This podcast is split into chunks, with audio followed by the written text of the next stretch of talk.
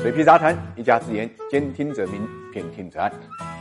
薅羊毛是个技术活。那么六月四号到五号呢，在伦敦举行的七国集团啊，就全球最低企业税呢达成了一个协议啊。具体来说呢，包括两个方面：第一是跨国公司不仅需要在总部所在地纳税，还需要在它运营的业务所在国纳税。那么第二呢，以国家为基础啊，征收呢最低百分之十五的公司税率。可以说，这个协议呢，通过对跨国企业征税方式和地点的重新定义，结束了长达十年的足底竞争，也就是各国竞相以超低税率。和免税优惠呢，吸引企业巨头的模式，也就意味着大多数公司呢不再拥有避税天堂。为什么这么说呢？因为在传统的国际公司税的制度下面，公司可以在企业税率呢相对较低的国家设立当地的分支机构，并在那里申报利润。我们举个例子，一家公司在德国获利是一百亿美金，那么德国公司的这个税率呢是二十九点九，理论上德国呢可以收二十九点九亿美金。那么这家公司在开曼群岛注册一家分公司。开曼群岛的税率是零，通过关联交易呢，公司可以将七十亿美金的利润转移到这个分公司。这样一来，这家公司在德国呢获利呢仅剩三十亿美金，那么仅需要向德国缴纳税款大概九亿美金，从而呢避税二十点九亿美金。根据联合国的估算啊，每年各个国家因为跨国公司利润转移而损失的税款呢高达五千亿到六千亿美金左右。那么一旦设定了全球最低的企业税率，这个漏洞呢就会被补上了，因为按照现在七国达成的协议，企业要在某个国家支付的税率低于最低税率的话，那么它的母国政府啊，可以将其增加到商定的最低税率的水平。比如说爱尔兰，它目前的企业税是十二点五，全球最低公司税率如果定为百分之十五，那么一家总部在美国的公司，即便在爱尔兰报告收入，也依然需要向美国政府呢缴纳剩余的二点五的税。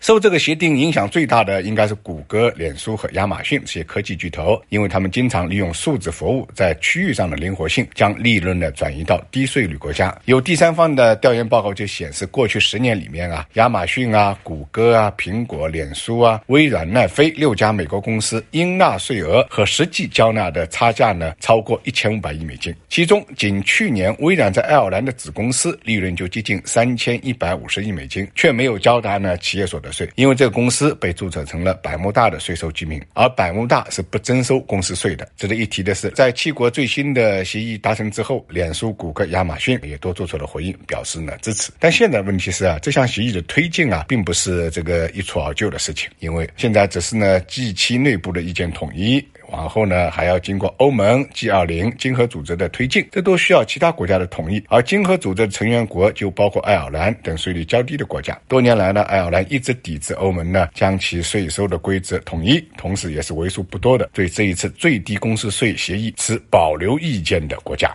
所以说，设定一个各国普遍认可的最低税率，对于全球税收改革来讲，确实是重要的一步。但是要将这一步拓展开去，难度还是不小的，因为它会触及的是既得利益。